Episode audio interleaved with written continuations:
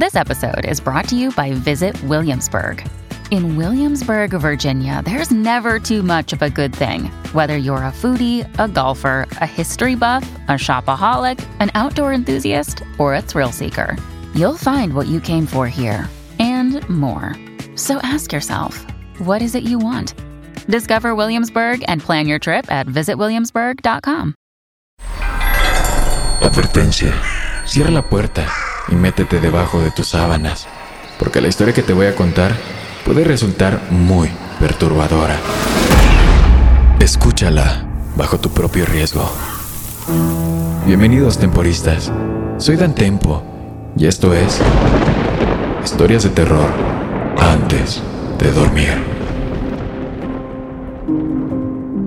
Hola, temporistas. Buenas noches y bienvenidos nuevamente a Historias de terror antes de dormir. Espero que todos ustedes se encuentren muy bien. ¿Alguna vez han tenido un sueño extraño? Un sueño en el que predice su futuro. Si es así, esta historia es para ustedes. Recuerda que puedes enviarme tu historia de terror a dantempoplus.gmail.com. Podría salir en un próximo episodio. Sin más que decir, sígueme en Instagram para más contenido de terror y comenzamos con esta historia. Recibir un trasplante de órgano fue la peor decisión de mi vida. Desearía simplemente morir. Colgué el teléfono mientras miraba a mi esposa a los ojos con la sonrisa más grande que jamás había tenido. Bueno, ¿qué dijeron, John? Preguntó mi esposa. Todavía estaba en shock. El alivio se apoderó de mi cuerpo. E ellos... Ellos encontraron una coincidencia. Tartamudeé. Mi esposa Sara saltó hacia adelante y me rodeó el cuello con sus brazos. Levanté la mano suavemente y le froté la espalda. Se terminó. Había encontrado una coincidencia. Después de seis meses de morir lentamente esperando y rezando para encontrar un riñón compatible, finalmente tenía uno. No me había sentido tan bien desde nuestro matrimonio. Esa llamada telefónica fue uno de los mejores momentos de mi vida. Bueno, eso es lo que pensé. No lo sabía. Las puertas del infierno acababan de abrirse y mi vida nunca volvería a ser la misma. Estoy seguro de que todos están esperando una historia de cómo fracasó el trasplante de riñón o tal vez alguna historia de terror de cómo estuve despierto durante la cirugía. Dios, desearía que ese fuera el caso. Habría sido mucho más fácil, mucho más rápido y mucho menos doloroso. Mierda. Incluso un trasplante fallido hubiera sido mejor. Probablemente solo habría durado unos meses más. En comparación, la muerte habría sido un alivio. Lo que en cambio fueron pesadillas, pesadillas reales, literales. Comenzaron poco después de que salí del hospital y comenzaron de manera bastante simple. Veía destellos en mis sueños.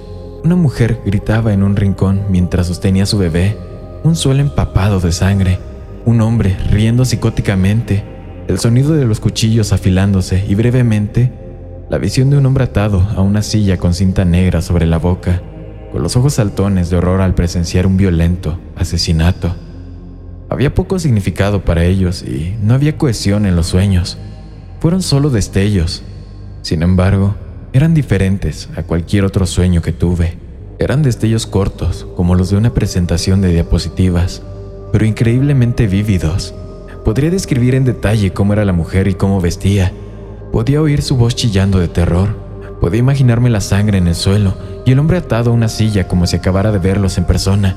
Incluso podía oler el repugnante olor a hierro en el aire proveniente de la sangre. Le conté a Sara sobre los sueños. Ella no les dio mucha importancia. Ella dijo que probablemente eran el resultado de la anestesia o de que mi cuerpo se estaba recuperando de la cirugía y que no debería ser una preocupación. ¿Anestesia? Cuestioné. Ha pasado una semana, creo que se acabó toda la anestesia, ¿no? Bueno, podría ser tu cuerpo que se está curando, replicó ella. O podría ser ansiedad. Hemos esperado meses para que encontraras una coincidencia. Estoy segura de que te preocupaba que fallara. Además, siempre te han aterrorizado a los médicos, ¿no? Esto era cierto. Odiaba a los médicos. Durante años los médicos me han estado diciendo que tengo hipertensión cuando me tomaban la presión arterial, solo para que yo les explique que tengo síndrome de bata blanca. Ah, probablemente tenga razón, le respondí mi esposa. Sé quién soy. Sé que tengo la razón. Yo siempre la tengo, dijo ella sonriendo suavemente. No importa lo angustiada que estuviera, esa sonrisa siempre me calmaba. ¿Qué más podría ser? Me preguntaba a mí mismo. Asentí y me recliné en el sofá. Era sábado, lo que significaba que era noche de cine. A lo largo de nuestros 23 años de matrimonio, nos propusimos tener citas nocturnas. A medida que crecimos y nos volvimos más gruñones, la mayoría de esas citas nocturnas se convirtieron en quedarnos en casa y mirar algo. Aún así, no pude deshacerme del malestar que sentía. No sé cómo describirlo, pero algo se sintió mal. Aunque había relajado mi mente y resuelto experimentar simplemente ansiedad postoperatoria, eso no me detuvo. Las pesadillas, de hecho, empeoraron. Ya no solo soñaba con la misma escena de terror de la habitación empapada de sangre, ahora vería sueños diferentes. A veces soñaba con un joven de unos 30 años, con pelo largo y negro, colgando de un dedo en un puente, llorando y suplicando por su vida. Podía escuchar los huesos de su dedo romperse y ver la carne desgarrarse cuando la fina cuerda cortó su dedo. Otras veces veía una familia, todos atados a sillas de jardín dentro de un granero, mientras este ardía en llamas. Los vi gritar mientras, mientras las llamas envolvían y derretían la piel de sus caras. Uno de los peores que vi fue una mujer apuntada con una pistola mientras su, supongo que, su novio o esposo, se pegaba un tiro en la cabeza. Sospecho que quien tenía el arma lo obligó a hacerlo, o mataría a su esposa o novia. No lo sé. Todos fueron asesinatos drásticamente diferentes, pero además de ser espantosos y horrendos, todos tenían dos cosas en común. Siempre había un hombre riendo como un maníaco, y siempre estaba el hombre atado a una silla al que obligaban a mirar. Esto se prolongó durante semanas. Le contaba mis sueños a mi esposa y aunque perturbada, ella siempre llegaba a la conclusión de que debía ser ansiedad o que había visto demasiadas películas de terror. No, esto no es solo ansiedad, grité durante una discusión sobre los sueños. Tampoco son películas de terror. He visto horrores. Me he equivocado en toda mi vida y nunca he tenido sueños como este. Bueno, entonces, ¿qué quieres hacer al respecto? Ella me preguntó. Me senté y junté mi cabeza entre mis manos. Sentí como si fuera a llorar por primera vez en décadas. No lo sé, pero no puedo seguir teniendo sueños así. Ya casi, ya casi no puedo dormir. Deberías ir a ver a un terapeuta, ¿no crees? Preguntó Sara. ¿Un terapeuta? ¿Cuánto le va a costar a un doctor que me diga que todo se debe a mi infancia? Respondí sarcásticamente. ¿Quieres dejar de bromear, por favor? Ella dijo. Tu seguro cubre la terapia. ¿Tienes alguna otra idea? ¿No te gustaría volver a dormir? Suspiré. Siempre pensé que los terapeutas eran una estafa, pero ¿qué otras opciones tenía? Estas pesadillas estaban haciendo en mi vida un infierno e iban mucho más allá de no poder dormir. No podía sacar las imágenes de mi mente. Siempre, siempre estuvieron ahí. Tener imágenes constantes y vívidas de los asesinatos más espantosos posibles realmente alteraba la psique. Bien, Buscaré uno mañana, simplemente dije. No me llevó mucho tiempo encontrar un psiquiatra. Da la casualidad de que Estados Unidos está experimentando una especie de epidemia de salud mental. Los psiquiatras abundan y abundan. Encontré uno cubierto por mi seguro que tendría buenas críticas. Una mujer esbelta que parecía tener unos 30 años. Le conté a ella, la psiquiatra, todos mis sueños y cómo comencé a experimentarlos después de la cirugía. Le expliqué que podía verlos con gran detalle y que estaban haciendo de mi vida despierta una pesadilla. Repasó la lista de verificación habitual. Me preguntó si alguna vez había experimentado algo así antes, si tenía antecedentes de ansiedad, si estaba tomando algún analgésico después de la cirugía. Yo respondí que no, a todas. No tenía respuestas concretas, pero me dijo que era probable que mi cerebro estuviera resolviendo el trauma de morir literalmente durante meses con un riñón defectuoso llegó a la conclusión de que, con la muerte acechando constantemente en mi mente, era probable que ahora que había terminado estuviera experimentando algo parecido al trastorno de estrés postraumático. Realmente no le creí, pero me recetó algunos medicamentos, uno para la ansiedad y otro para dormir.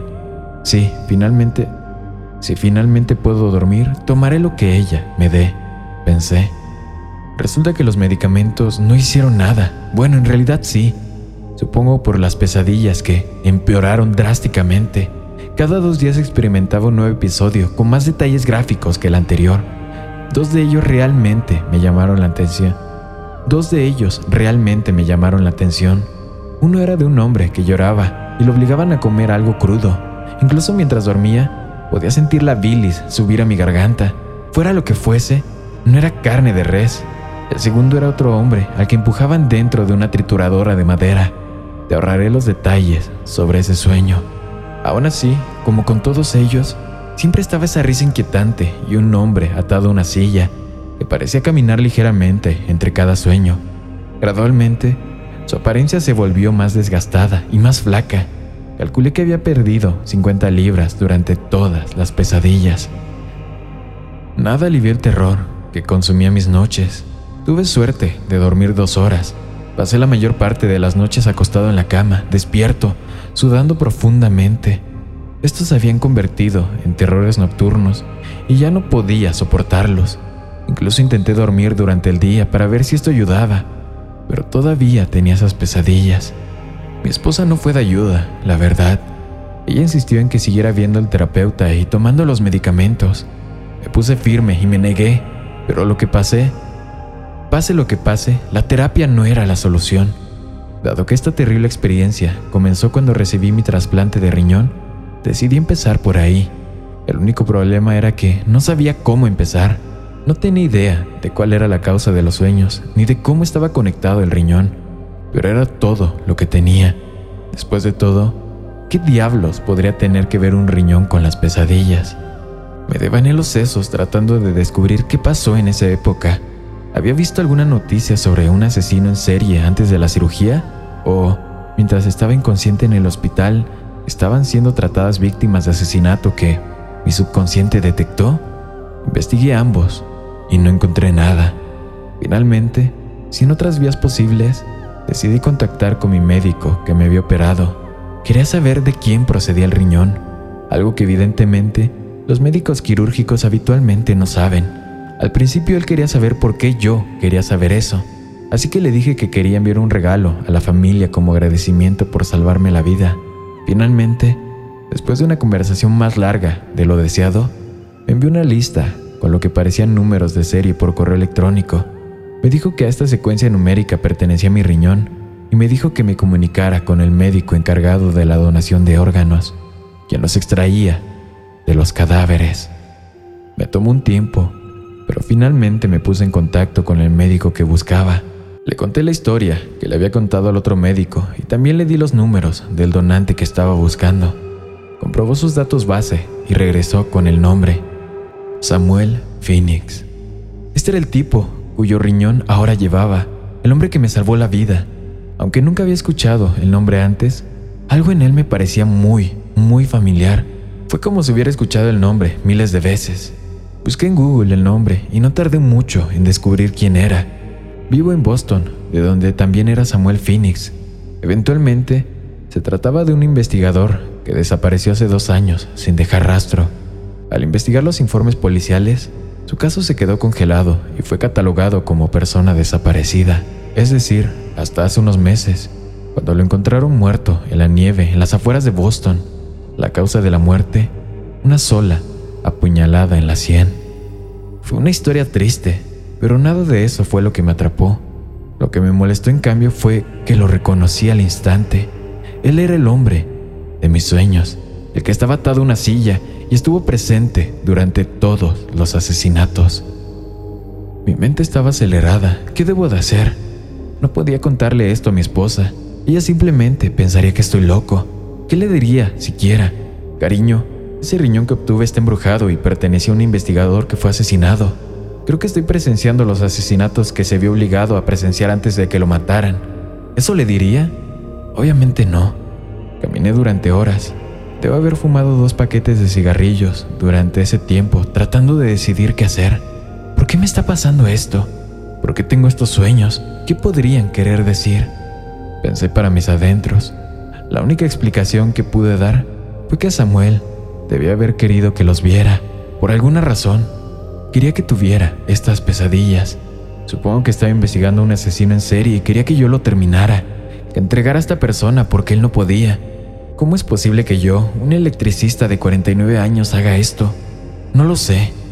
Tal vez eventualmente vería al hombre riendo en las pesadillas. Entonces al menos sabría qué aspecto tenía para contárselo a la policía. Hasta entonces tendría que soportarlos. De todos modos, no es que tuviera elección en este asunto. Pasaron las semanas sin alivio. Todas las noches soñaba con algún asesinato horrible, cada uno más vívido que el anterior. Sin embargo, nunca pude ver al hombre que reía. Siempre permanecía en algún lugar fuera de mi limitada visión, es decir, hasta que una noche, exactamente nueve meses después de mi cirugía, lo vi y no estaba preparado para ello. Sucedió abruptamente. Estaba teniendo una pesadilla en la que prenden fuego a un hombre cuando, de repente, el hombre que reía apareció ante mi vista, claro como el día. Solo pude ver al hombre por unos momentos antes de despertarme de un salto con el corazón acelerado. Al sentir el tamborileo en mi pecho, pensé que podría tener un ataque al corazón. Empecé a hiperventilar cuando mi esposa se despertó. Cariño, ¿qué es lo que pasa? Ella gritó. Yo no respondí. Estaba incrédulo. El hombre que... El hombre que vi en mi sueño, el hombre sonriente, era yo. Nunca volví a dormir. Me tomó más de una hora convencer a mi esposa de que no necesitaba llamar al 911. Me quedé despierto toda la noche, pensando en lo que había presenciado. ¿Cómo? ¿Cómo he estado matando gente? Pensé para mis adentros. Tan pronto como mi esposa se despertó a la mañana siguiente, le conté sobre el sueño. Ella lo descartó como nada y solo una pesadilla, pero insistí. Le conté todo sobre Samuel Phoenix y cómo él era el hombre que veía atado en cada uno de mis sueños. Estaba visiblemente conmocionada, pero aún así trató de, de encontrarle un sentido a todo esto. Ella me dijo que debería tomarme unas vacaciones y dejar el trabajo por un tiempo, para descansar. Yo lo rechacé ya sabía lo que iba a hacer y eso era entregarme a la policía. No sé cómo estaba haciendo estos asesinatos, pero me vi a mí mismo en esos sueños, en esas muertes.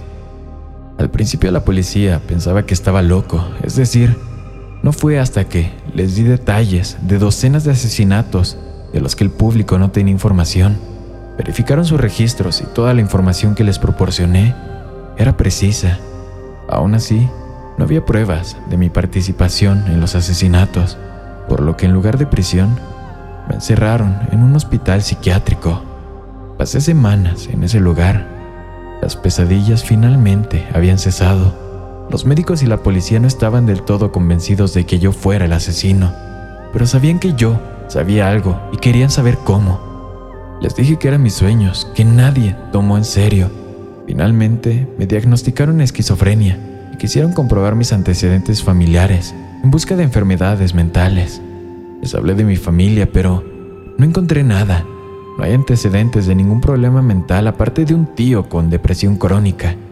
Eso fue hasta que uno de los oficiales me sentó para una entrevista. John, sabes que eres adoptado, ¿verdad? Preguntó el oficial. ¿Adoptado? Yo pregunté. No, para nada, yo no soy adoptado. Bueno, resulta que lo eres, John. Me quedé impactado, como si necesitara más noticias que cambiaran mi vida.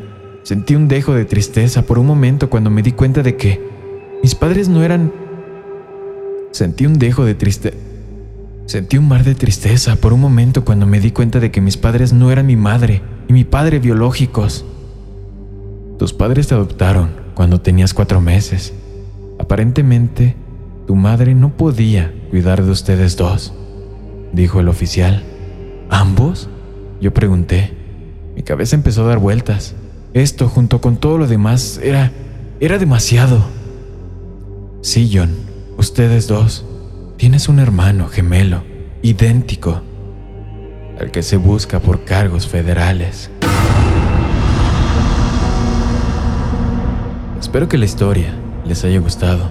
Si es así, síganme en Instagram para más contenido de terror. Buenas noches, querido amigo y amiga mía. Una producción de Drop.